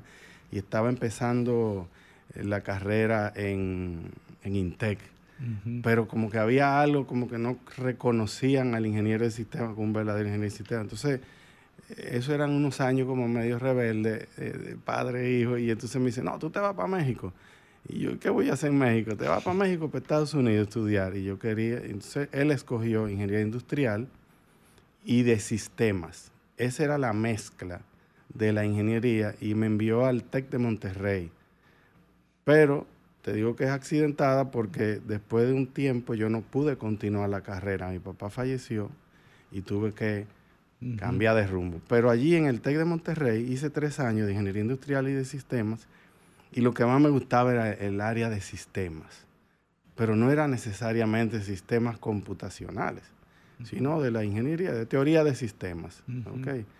Eh, antes de yo irme a, Monterrey, yo pasé por IBM, IBM dominicano, que estaba en la Winston Churchill, y allí aprendí dos lenguajes de programación, Basic y RPG. RPG. Sí, eso era en esos días rebeldes en donde yo todavía no sabía para dónde iba a estudiar ni qué iba a estudiar. Entonces mi papá no me quería ver en la casa de vago, yo seguía haciendo eh, hacía natación. Y, entonces él decía, la juventud dormida, y usted va a ir a, estudiar programación y empieza el próximo lunes. y yo fui y me gustaba. Me gustaba. RPG, un lenguaje de, de, tarjeta, donde se punchaban Entonces así, así es como yo eh, ya me pongo más fiebrú con la, con la programación. Eh, me fui a México y eh, aprendí otros lenguajes de programación, Pascal, COBOL. Se me daba fácil. Claro. Se me daba fácil. porque tú tienes cuatro o cinco, ya los demás son más fáciles. Sí, sí, exacto. Porque uno empieza a encontrar cuáles son los patrones. Instrucciones condicionales, instrucciones de iteración, los loops. Eh, declaración de variables, o sea que, Es que tú piensas programáticamente, tú piensas lineal y, en ese orden. Sí. Me, está dando más curiosidad, porque si algo es el derecho, es que no es así. el, derecho tiene la, estructura, eh, por lo menos en mi caso, eh, es el pensamiento no es tan, tan lineal y tan programado. O sea, ¿cómo tú haces esa, esa transición? Que eso, hay una, hay, pero o sea, no es tan así, pero hay estructura.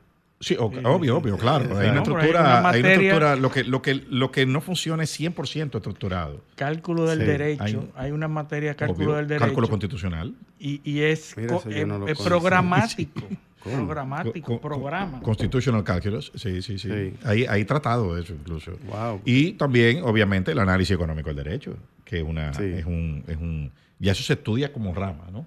Eh, que saber eh, cálculo para estudiar derecho. Claro, no, y, y, los métodos de razonamiento, eh, eso, eso, eso es cálculo puro, lógica. Sí. O sea, esos manuales de, razonamiento. Pero mira qué interesante, porque ahora voy a buscar de eso, aprender un poquito y me voy a ir por ahí. Sí. sí. Entonces, la, maestría, o sea, ¿de dónde salta? De la parte de, de sistemas a la parte del lenguaje y de la argumentación, porque eso es súper interesante, una maestría en argumentación. Sí, vamos a caer ahí. Fíjate, porque él me hizo una pregunta de cómo salto de ahí al derecho, que es que llegó primero.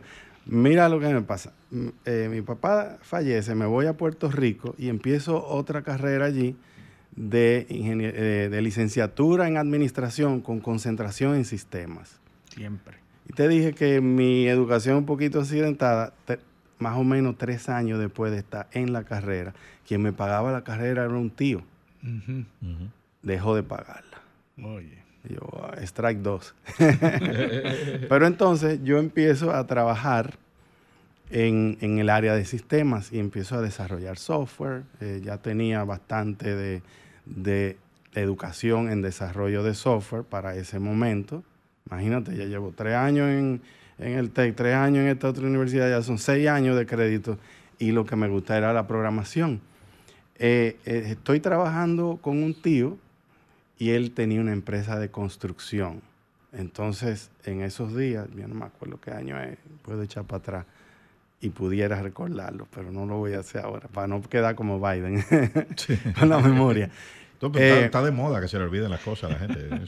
Sí, y hay que, hay que tener en cuenta que esto y la inteligencia artificial y todo eso son exocerebros. Es una extensión de nuestro cerebro. Y por ahí, por ahí que va la Ahorita, ahorita vamos a hablar de eso, de la Sí. singularidad, de todo eso. Ah, buenísimo. Sí, sí. Pues mira lo que pasa. Entonces, eh, ya tengo tantos años con, con el tema del desarrollo de software. Mi tío es ingeniero civil y digo, caramba, este hombre dura 15 días para generar una factura de cubicación. Y más o menos el, el sistema es esto, esto, esto y esto. Y yo digo, ok, déjame hacer un software de, de cubicación. Y hago el diseño, eh, eh, diagramado, las relaciones de entidades, que mucha programación no hace eso. Ya no. No le, no- Antes sin un diagrama de flujo tú no iniciabas nada. pero hay que diagramar. Mira, yo fui MCSD, Microsoft Certified Solution Developer, más o menos en el 98, 99. En esos días nada más habían, yo creo que fui el quinto de Latinoamérica en certificarse Microsoft, desarrollador de soluciones. Y ellos decían, tú tienes que pasar 70% del tiempo diseñando y código, más o menos un 10%. Claro. Porque si no va a tener que tirar código, hacerle perder dinero y tiempo a los, Y al que te está fondeando. Claro. No, tú tienes que conceptualizar el sistema y entonces después ir desarrollándolo. Entonces, hago el sistema de, volviendo a la historia, el sistema de ubicación y empiezo ya ahí a encontrar una vocación en el desarrollo de software. ¿Ok? Esa carrera de desarrollar software poco a poco me llevó a una empresa de informática jurídica que se llama Microjuris. Ok. Y Ahí es que queda, ahí es que sale la- el, el interés por la parte. Sí, fíjate derecho. porque ahí ya yo estoy envuelto en un mundo donde lo que se procesa es texto legal, ¿ok? Pero no necesariamente yo estaba envuelto con eso. Yo ahí como que me involucré en cómo es una industria que procesa texto jurídico legal, como, eh, una industria digital. Y entonces estaban las personas que etiquetaban porciones de texto, estaban personas que medían el uso del texto por cualquier usuario, cualquier empresa, y después había que hacer una facturación. Y a mí me tocó hacer el rehacer el sistema de facturación de esa empresa. Ellos tenían un sistema hecho en FileMaker, y entonces, sí, eh, el FileMaker y generaban la factura. Tal usuario entró a tal colección de leyes, por ejemplo, colección de leyes civiles, y duraron 10 minutos, 5 minutos, 3 minutos en las distintas colecciones. Entonces después había que calcular cuánto tiempo y se le hacía una factura. Entonces ahí yo empiezo a ver más o menos cómo el abogado hace uso del derecho para hacer investigación legal. Yo terminé haciendo el sistema de facturación y encontramos que el sistema anterior tenía un error como de un 34%. De repente esa gente empezaron a facturar bien. sí. Increíble. Y entonces ahí aprendiste de todo lo, lo de derecho. y te- Ahí empiezo, sí, nació- exacto, a conocer cómo ver el derecho desde una perspectiva de eso, de sistemas integrados. Porque entonces yo podía ver cómo una persona empezaba haciendo una investigación, eh, un decreto, una colección de leyes civiles, y después tenía que darle un sustento con un, con un nivel, vamos a decir, más elevado, y se iba hacia un nivel constitucional. Y después Sí, bajaba. por, la- por jerarquía de la norma. Exactamente. Entonces yo, oh, así es como esta gente opera. A mí me, yo quería saber cómo pensaba el abogado y cuáles eran sus necesidades. y entonces la inteligencia artificial, ¿cómo llega? No, espérate, espérate, pues te te estoy saltando de cómo él se hizo abogado. Porque ya, tú- Ah. ya, ya lo que le llamó la atención. Entonces Sí, ahora vamos me- al, al- me proceso de hacerte abogado. Me captura ese, conocer ese proceso de investigación, que puede ser similar al proceso de investigación de, de- de- de un psiquiatra ramo, o de... sí. Exactamente, entonces, estamos usando las palabras, construcciones de discurso. Hay el discurso legal, el discurso médico, el discurso ingeniero. Está la parte lingüística. Sí, entonces mira lo que Que sucede. es transversal a todo. Sí. En un momento dado, me, eh, no era con esta empresa, era con otra. Me pasan una ley. Era una ley para el manejo de las dispensas de empleados públicos cuando lo movían de una institución a otra. Y había que registrar que esa persona había que darlo de baja de una nómina para ponerla en otra. porque si no cobraba dos veces. Sí. Sacan esa ley y, y- y me dicen, mira, hay que hacer un software para esto. Y aquí está la ley. Y el único que, se- que puede hacer eso eres tú. ¿Y en cuánto tiempo tiene que entrar en efecto el funcionamiento del software? 30 días. Yo, mi madre. 30 días. eh. Creo que era el gobernador Pedro Rosselló en esos días, el que gobernaba en Puerto Rico.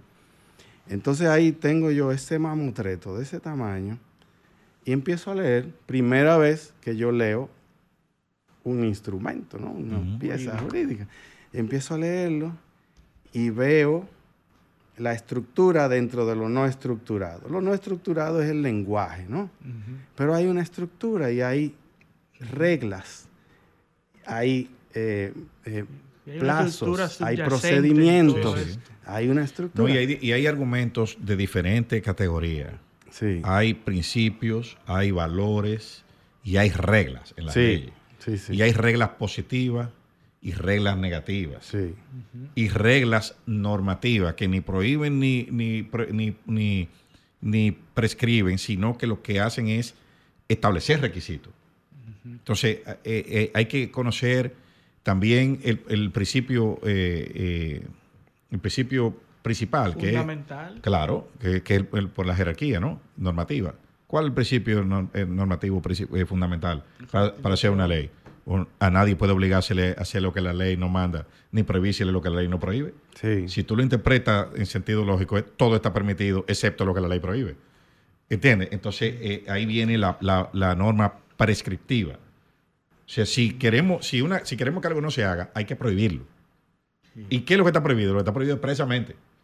Entonces vienen otros, otros fenómenos, la anti- las antinomias, eh, eh, leyes que dicen lo contrario, eh, eh, la derogación expresa, tácita. Una ley vino después, pero eh, derogó siete normas, pero dejó una viva. ¿Entiendes? O sea, ¿qué principio se aplica ahí? Eso, eso es... eh, por una eso que de cosas, no, no, no, eso, eso es una telaraña, Sí. es una telaraña de, de- interminable, por eso que somos tantos los abogados. Sí. Pero fíjate, esa experiencia de yo haber leído ese mamotreto y empezar a ver esa estructura dentro de lo, de lo que aparentemente no tiene estructura. Con ojo programador. Claro, porque para un Lego, pa- para una Está persona que no estudia orden. leyes, eh, no- ve esa En- en estructura. arameo lo ve. Sí, exactamente. Entonces, yo empecé a ver que podía ser programable el derecho. ¿ok? Sobre todo eh, los procesos, los procedimientos, porque son muy, muy cerrados, ¿no? Eh, por ejemplo, un código procesal penal tiene cosas que son cerradas. Sí, y, reglas. Sí, el civil es un poquito más, más, más abierto. Lo que pasa es que el civil tiene, y, y es, y lo digo porque, por ejemplo, yo llego al derecho constitucional a través del derecho civil. que es la- es la- el- el- en el derecho civil, sobre todo en, el- en el- en nuestro código civil, hay mucha inspiración eh, filosófica de las relaciones de protección de los grupos que no pueden valerse por sí mismos. Por ejemplo, hay una parte que tiene todo lo que ver con los menores de edad, los, los diversos regímenes. En ese momento no había igualdad de derechos con la mujer. Hay toda una normativa de cuál es, cómo la mujer ejercía sus derechos. Hay una, hay- están las la- estructuras relacionales con las cosas, cómo se transfieren las cosas, cómo la gente se obliga, quién hace qué primero. Entonces, el- en, el, en el Código Civil, creo que es el que tiene menos reglas de todos, reglas cerradas. Incluso establece las presunciones, cosas que se deben asumir ante Sí. determinados supuestos. Cambia. O sea, no, no, no, tú tienes que, tú te- ese es el pensamiento antimemático. Bueno, está oscuro de noche. ¿Entiendes? Si este tipo, si, si, todo- si estas tres variables, por ejemplo, se dan, es tal cosa. O sea, eh, eh, eh, porque tú tienes una presunción es un hecho, eh, un hecho, dar por cierto un hecho a partir de variables. Pero no porque tú viste que el hecho ocurrió, sino porque se presentaron una variable. Entonces, hasta eso hay ahí. Hay reglas de interpretación. Cuando tú lees un contrato a favor de quién, tú tienes que interpretarlo. Y eso fue en 1804, que, que- que se escribió en Francia. Sí, pero después todo eso se constitucionalizó. Fíjate qué interesante cómo programáticamente es más fácil hacer toda la estructura de un software para lo penal, porque ahí Sí. en lo penal eh, es lo que tú no quieres que suceda. Sí. ¿Verdad? Lo que tú estás, lo, lo que tú estás, para lo que tú estás regulando, no, por eso no. hay pena. Es lo que tú quieres sancionar Sí, por cuando eso. sucede. Por eso, eh, pero, pero a nivel de, vamos a decir, si la sociedad fuera una construcción, o es, es una construcción inteligente de algo que emerge de un conjunto de personas que no saben para dónde, necesariamente, no sabemos exactamente para dónde va, pero sí tenemos un sentir de qué queremos. Y esta industria lo que trata de hacer es formar buenos ciudadanos.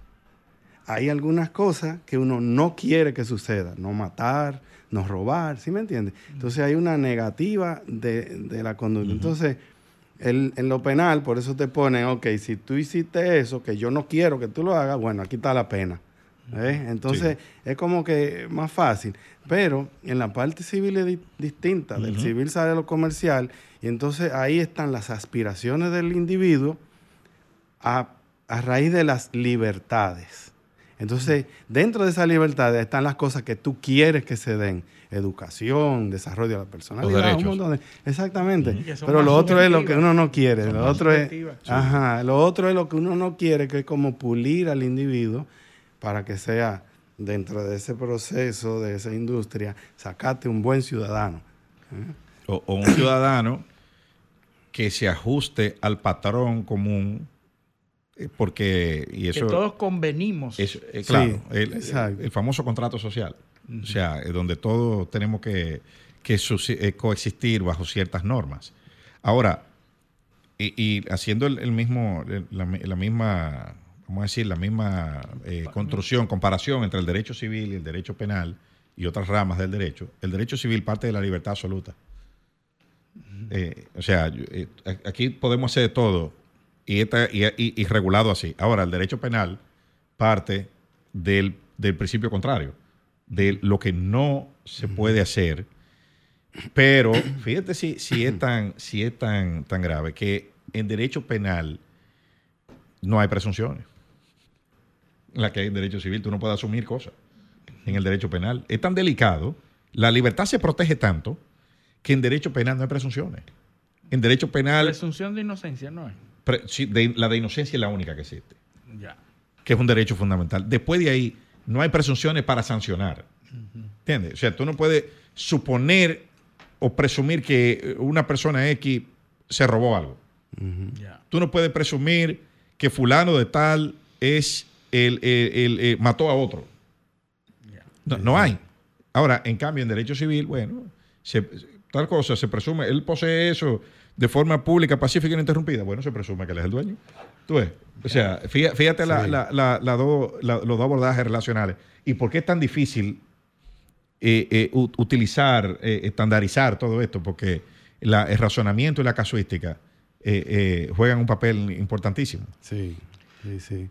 Eh, eh, Nosotros, bueno, nosotros tenemos que ir a una pausa y yo creo que ya agotamos toda la parte jurídica de No, este segmento. loco, no, no, no. Porque tenemos que hablar de inteligencia artificial. Ah, pero hay que hablar de inteligencia artificial en lo jurídico. Y nosotros tenemos, Sí. tenemos que ir a la pausa y cuando volvamos de la pausa, él va a hablar de inteligencia artificial, incluyendo cosas eh, Tú sabes- de, de- jurídicas. Tú ¿verdad? sabes que si la, eh, la inteligencia, Pero- la inteligencia, si tú lees con inteligencia artificial la declaración de independencia de Estados Unidos, las mujeres no tuvieran derecho. Sí, es verdad. Sí, pero todos los, hay- hom- los hombres fueron e- creados esa libres iguales por premisa, Dios. esa premisa te la va, te la va a desmontar José Luis cuando venga, porque a las inteligencias se le entrena. Ah, también. Por eso lo vamos a ver después de la pausa, donde vamos a hablar de qué es lo que viene y cuáles son los peligros y cuáles son los retos y Sí. cuáles son los avances. Pues no lo podemos dejar ir No, sin y que cómo- hable de todas esas ¿Y cosas. cómo va y cómo lidia la inteligencia artificial con el español que tiene 150 mil palabras y más de 40 figuras literarias y, po- y problema de, de polisemia, de palabras que significan 20 Ujú. cosas en determinado contexto? Pero eso lo vamos a ver cuando volvamos a la pausa. Esto es paneo semanal, no le cambien. Continuamos en paneo semanal por Sol 106.5 FM. También en YouTube, en nuestro canal Paneo Semanal y en el canal de Sol 106.5. Y en nuestras redes sociales, Paneo Semanal. Entonces, aquí, aquí Bueno, teníamos un programa fuera del aire. Muy súper interesante. Hablamos con José Luis de Andrade y, y- y queremos llegar a la, a la inteligencia artificial y a los retos y los temores que hay con, con la inteligencia artificial, pero eh, tenemos que saber cómo llegó, y cómo se involucra, qué es lo que, qué es lo que rige y determina eh, eh, ese involucramiento, porque yo sé que está realizando modelos y está haciendo cosas y, y conoce perfectamente la inteligencia artificial, pero eh, termina tu, tu, tu exposición eh, en cuanto a cómo llegaste ahí a, Sí, a- a esa ok, parte. ok. Bueno, entonces ya yo tengo ya la experiencia de ver cómo, se, cómo es la estructura del derecho. Y yo estoy en Puerto Rico y digo, caramba, a mí me gustaría estudiar leyes para poder saber cómo piensa el abogado. Porque ya yo veía lo que utiliza, pero no sé cómo piensa. Eh, pero no lo quiero hacer aquí y entonces empiezo a, a- a- a trabajar para a prepararme para regresar a República Dominicana. Y yo decía, pero no va a ser suficiente con estudiar leyes. Yo quiero llegar al nivel del juez, porque así voy a... a- a- pero se llama difícil, eh, porque así voy a cubrir todo el, el espectro del- de lo que es un abogado, ¿no? Entonces vengo aquí y empiezo a ver las diferentes ofertas académicas universitarias y, y yo seguía trabajando para esa empresa de informática jurídica. Ahí ya yo, yo era el DBA, eh, eh, eh, hacía distintas cosas. Yo le hice a ellos también sistema de facturación, el CRM. Eh, fueron muchos, muchos proyectos. Entonces, cuando vengo aquí, empiezo a ver los distintos pensums y yo dije, bueno, yo no puedo, fui a la Pucamaima, fui a Unive, digo, yo no puedo trabajar y estudiar porque es que aquí eh, eh, no voy a poder. Entonces, tengo una amiga, Isabel Rosario de la Maza, que fue mi entrenadora de natación, que me dice, mira, ¿y por qué tú no estudias en la universidad donde van los adultos? Y yo, ¿cómo así? Yo no sé a qué tú te refieres. Un sistema andragógico. Y me dice, ven aquí a la Universidad de la Tercera Edad, me dice. eh, y entonces, allí está la mamá de fulano y fulano y fulano. Entro allí, chequeo el penso y digo, ok, esto me funciona. Y como yo lo que quería era ver cómo piensa el abogado, cómo, qué, qué utiliza, me funcionaba perfectamente. Hago mi, mi, mi ciclo académico, me gradúo. Y en, eso, en esos años estaba empezando el, el nuevo, el Código Procesal Penal estaba implementándose. Sí, año 2002. Del 3 para adelante, sí. Pero yo terminé el, el Derecho en el 8, ¿ok? Y presento mi Sí, tesis. porque la gente dice eso. todavía nuevo código eh, procesal penal. Tiene 22 tiene años. 22. Sí, sí, sí, sí. Entonces, ya yo tengo el conocimiento, pero en aquellos años yo estaba muy metido en lo de las eh, redes neuronales. Pero veía que algo faltaba. La capacidad computacional no era suficiente para poder hacer los modelos que hay actualmente.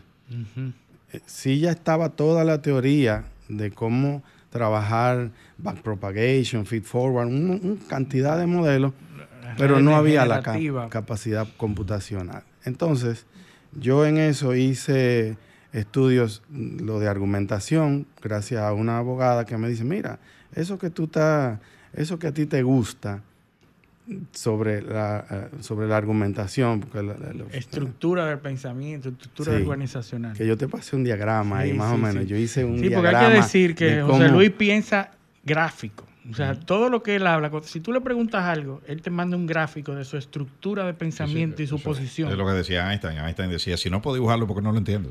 Así Sí, yo, Decía- yo recientemente, eh, gracias a un hermano que tengo, me dice, mira, tú deberías chequear si tú tienes algún tipo de neurodivergencia, por la forma como tú piensas y como tú eres. Es una cosa de los hermanos. Yo Sí, soy... los hermanos siempre Solo un hermano de uno no puede decir eso a uno. Sí, no, y él trabaja en el sector de la salud y es que yo veo patrones. Eso Sí, es lo sí, que sí. para mí es muy ¿Qué fácil. es lo que hace la inteligencia artificial? No, La y yo- inteligencia artificial detecta Exactamente, patrones y yo pasé mucho tiempo- Redes neuronales es lo que hace eso. Sí. Y eso es más fácil venir de la matemática, eso, por lo- la- los Lo- patrones lo Fibonacci. para él es fácil. Y yo trabajé mucho tiempo en ciencia de datos. Exacto. Muchísimo tiempo. Él hace lo que nosotros queremos que la inteligencia artificial haga. Ujú. Él, es- que pero él es la inteligencia real. Es la inteligencia La artificial es la humana, otra. La humana. Por Sí. eso se le da bien Fíjate, crear ese tipo de cosas. Interesantísimo eso que tú dices. Mira, la inteligencia artificial es matemática. Sí. Realmente tú estás haciendo. Tú, tú matematizas la realidad. Exacto, es una función Permutaciones, que de una cantidad de eh, palabras llevadas a vector, a cerito y uno, un- una representación numérica. Lo que hicieron con, el, con los modelos de lenguaje es convertir el lenguaje en una representación numérica para poder hacer operaciones matemáticas. Correcto. Por ejemplo, si yo te digo a ti, eh, vamos a suponer, tenemos rey, reina. Ok, de un rey, una reina. Vamos a pensar a nivel semántico, ¿no? ¿Qué significa? Un rey, una figura de autoridad máxima, y una reina, el femenino de, ¿verdad? Entonces yo tengo, vamos a suponer, príncipe y de reina que tengo, Princesa. princesa, ¿verdad que sí? Que ahí semánticamente. Si yo digo, si a rey le sumo príncipe, pues vamos, eh, si a rey, si a rey le resto príncipe y le sumo princesa, ¿qué tengo? Rey le resto príncipe, le sumo princesa. O sea, cambié de rey a princesa. Pero hice una suma. ¿A dónde me fui? A reina.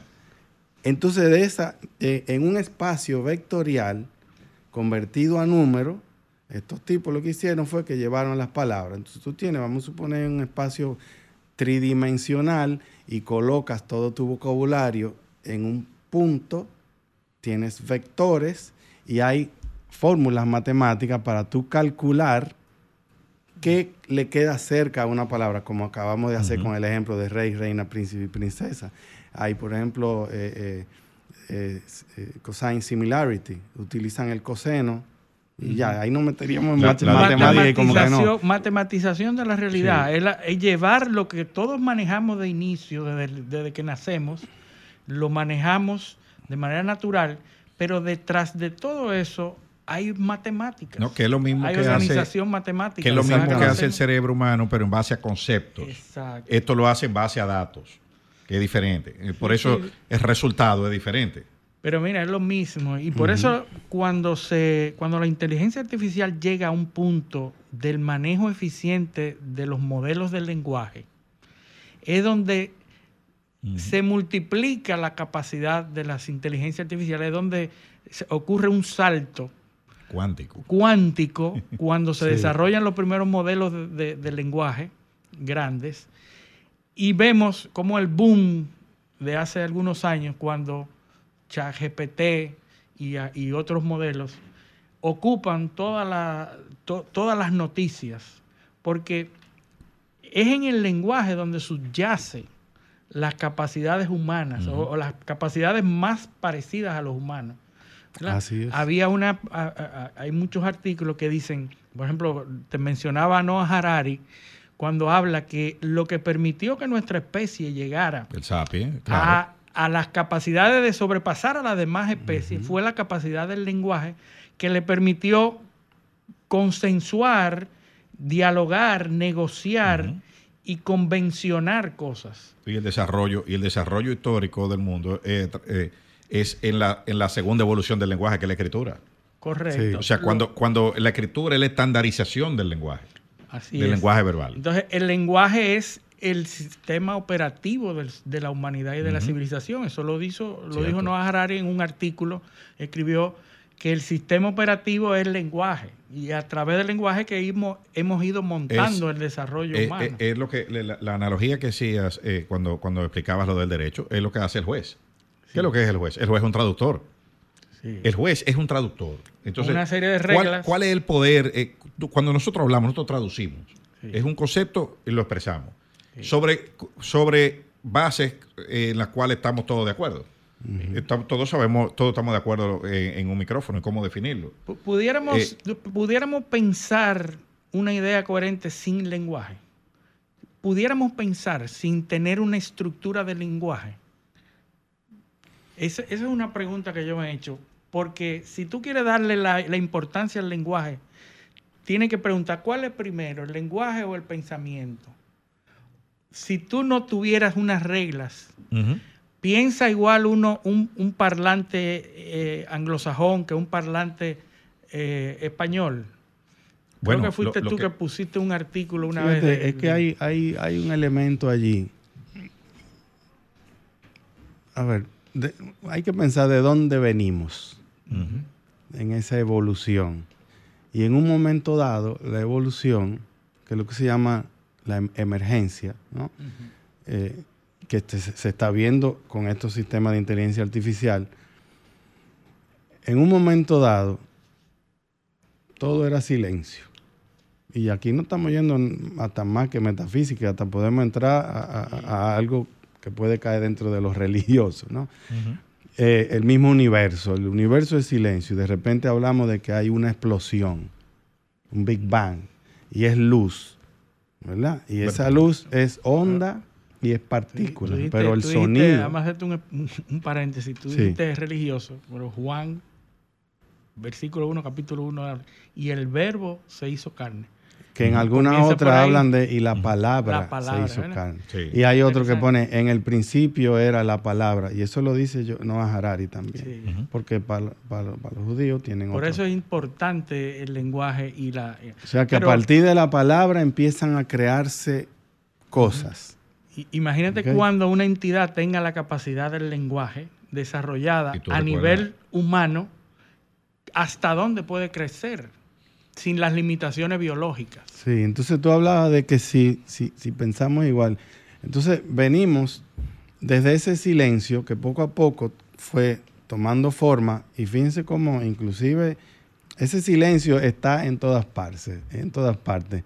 Hay espacio entre los electrones y el núcleo, hay espacio, eh, eh, mira el universo y tú ves un negro gigante, un vacío total, ¿no? Y hay partículas de luz. Las palabras son como que esas chispitas son de luz, ¿no?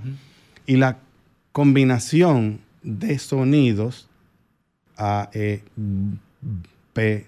esa combinación que son emergencias, le van dando una estructura que después nosotros le otorgamos un significado.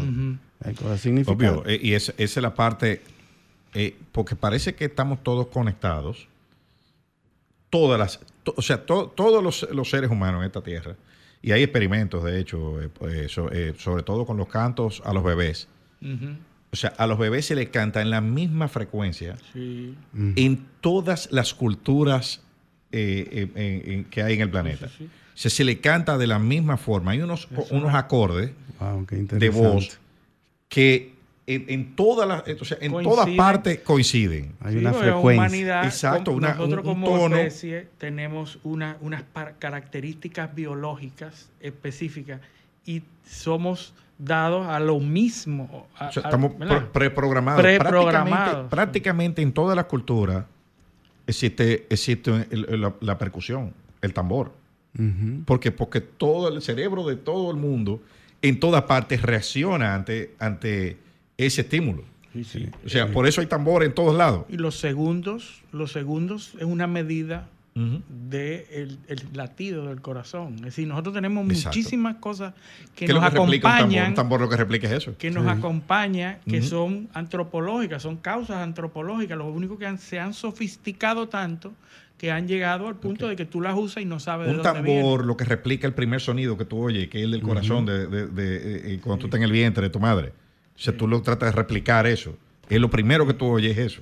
Causas antropológicas. Fíjense cómo eh, todas esas manifestaciones de algún fenómeno, nosotros lo vamos convirtiendo a unidades que a través de las cuales podamos comunicarnos. Entonces tenemos las palabras, tenemos eh, los idiomas, tenemos idiomas o lenguajes especializados como el derecho, es un, es un lenguaje muy especializado. ¿sí? Y dentro de todo eso, pues esos símbolos no tienen significado y significante que para otra persona puede tener otro significado. Eh, inclusive se da los problemas del lenguaje como, como em, no- bueno, no debería decir problema, la vaguedad, ¿ok? O, o la Y, y ambigüedad. la imprecisión. Si yo te digo, eh, eh, el perro estaba frente al banco, el banco, el lugar donde uno se sienta, o el banco, el lugar donde el humano hace transacciones económicas.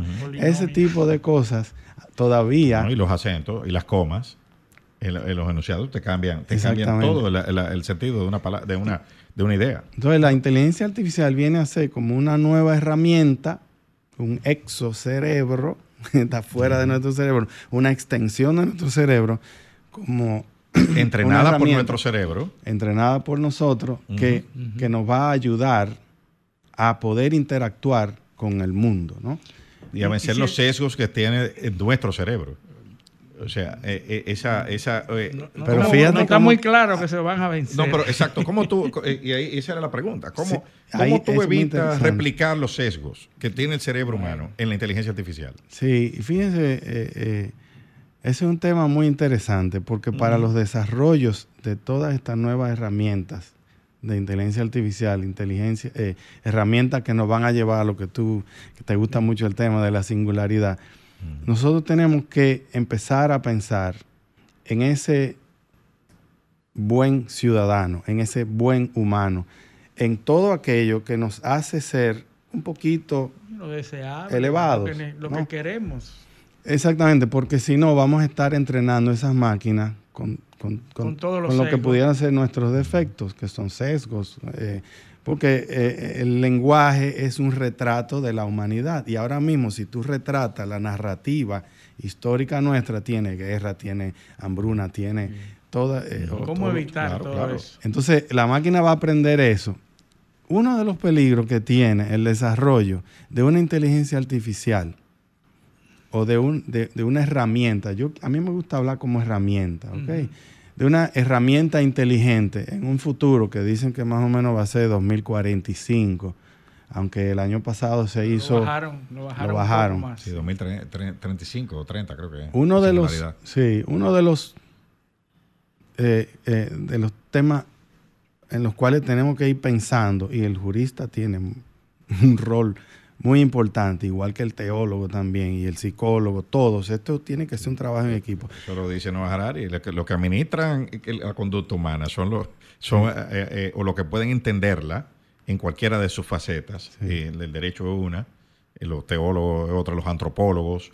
eso, esos son los que van, los profesionales que van a, a, requerir de mayores herramientas. Sí, pues uno de los, de los temas más importantes es que una vez tú tengas esa herramienta inteligente que supere la inteligencia humana, esa máquina va a poder saber qué es lo que te conviene en base a la narrativa que tú has querido hacer en, tu desarrollo. ese es el tú digital. Ajá, entonces, ¿qué va, a hacer, ¿qué va a hacer la máquina inteligente? Te va a poner el marco moral.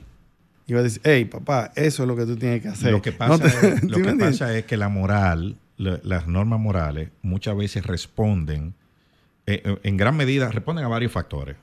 Pero uno, el factor primario de las normas morales, las que son aceptadas en todo el mundo. No, no, son aspectos biológicos. Son aspectos relacionados a la evolución. ¿Por, qué? Por Originalmente sí. Bueno, ¿por qué no, por qué no, por qué no matarás?